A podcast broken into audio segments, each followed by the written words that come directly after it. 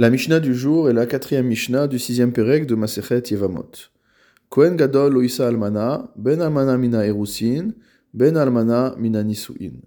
Lorsque la Torah nous dit que le Kohen Gadol a l'interdiction d'épouser une veuve, il s'agit aussi bien d'une veuve de Kiddushin que d'une veuve d'un mariage complet. C'est-à-dire que même si cette femme n'a fait que recevoir des Kiddushin d'un homme, ils n'ont pas encore eu le temps euh, de compléter la procédure du mariage et déjà le mari est décédé, alors cette femme-là, malgré tout, est considérée comme une almana, comme une veuve, qui est interdite au Kohen Gadol, et a fortiori, bien évidemment, une veuve entre guillemets normale, c'est-à-dire qui est veuve d'un mariage qui était complet. Veloïsa est à Bogueret, il n'aura pas non plus le droit d'épouser une Bogueret. Qu'est-ce qu'on appelle Bogueret? Il s'agit d'une jeune fille qui a 12 ans et demi et un jour, et on considère qu'à partir de cet âge-là, c'est Betulim, donc sa virginité n'est pas dans la même euh, complétude, entre guillemets, dans la même intégrité que lorsqu'elle était Ktana, que lorsqu'elle était petite.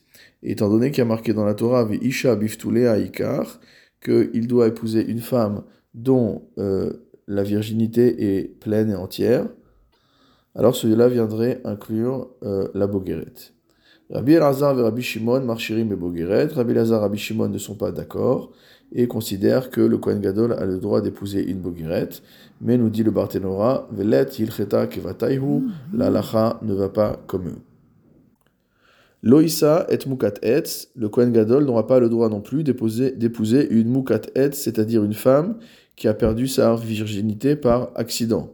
Mot à mot ici, euh, euh, elle a reçu un coup avec un, morceau de bois, c'est ce que signifie l'expression, mais cela vient inclure donc tous les cas euh, de perte de virginité qui sont accidentels. Eres et almana, s'il a remis des kiddushin à une veuve, venitmana liot kohen gadol, et qu'ensuite il a été nommé kohen gadol, donc au moment où il a remis les kiddushin, il avait le droit de le faire, puisque un kohen hédiot, un kohen simple, a le droit d'épouser une femme divorcée. Alors dans ce cas-là, nous dit la Mishnah, Ichnos, il a le droit de compléter la procédure de mariage, et on va, et on va considérer que comme au moment où il a remis les Kiddushin, où il a commencé la procédure de mariage, il n'était que Kohen simple, il n'a pas d'interdiction à finir cette procédure. Umase Yoshua ben Gamla, on nous raconte, on nous raconte à propos de Rabbi Yoshua ben Gamla, chez Kidesh et Martha bad Baitos, qu'il a remis des Kiddushin à une femme qui s'appelait Martha, fils de Baitos. Gadol, et après cela, le roi l'a nommé grand prêtre, Uchnasa, et il l'a épousée. Donc visiblement, cette Martha Bat Baitos était une femme qui était almana, qui était veuve. Donc nous avons une illustration pratique de la halacha que nous avons vue. Shomer et Yabam shenaflu lifne Kohen hediot. Shenafla lifne Kohen hediot. Donc une Shomer et Yabam, c'est une femme qui a perdu son mari sans que son mari lui laisse d'enfant et elle se, retrouve en situation de yiboum, mais elle attend que euh, l'un des frères soit atteigne l'âge où il peut lui remettre le yiboum, soit qu'il se décide à lui remettre le yiboum. Donc elle est en position, entre guillemets, d'attente. Donc cette Shomeret Yabam, chez Nafla Lifne Kohen idiot, elle est tombée en yiboum devant un Kohen simple. Donc elle est veuve, évidemment, puisqu'elle est Yevama, et son beau-frère est un Kohen, donc un Kohen simple. Venitmana liot Kohen Gadol. Mais entre le moment où euh, le frère est mort, où cette femme donc est tombée en hiboum, et avant que le hiboum soit euh, achevé, alors ce Kohen a été nommé Kohen Gadol. Le frère survivant a été nommé Kohen Gadol. Afalpi Shiasaba Mahamar, même s'il avait fait un Mahamar, s'il avait fait l'équivalent des Kiddushin pour la Yevama avant d'être nommé Kohen Gadol, Lui, par contre, ne pourra pas l'épouser.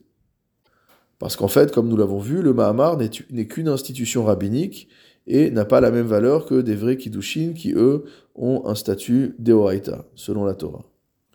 La Mishnah conclut Kohen Gadol Shemet Achiv, si un Kohen Gadol perd son frère, et que ce frère donc est décédé sans laisser d'enfant à son épouse, Choletz Velomiabem, il a l'obligation de faire la Khalitsa euh, à la veuve de son frère et ne peut pas la prendre comme épouse, puisque c'est une femme veuve. Quel est le chidouche ici? Ça semble évident. Le Rav Kehati rapporte au nom des Tosfot que ce que vient nous apprendre ici, ici la Mishnah, c'est que on ne prend pas, euh, on n'a pas d'égard pour le kavod du Kohen Gadol.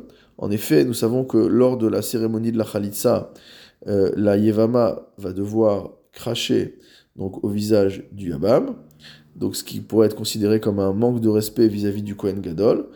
Alors ici, nous dit la Mishnah, on met de côté le kavod du Kohen Gadol, l'honneur du Kohen Gadol, et on applique la halacha selon laquelle le Yabam, qui se trouve être un Kohen Gadol, ne peut pas épouser la Yevama et qui doit lui remettre la Khalitsa.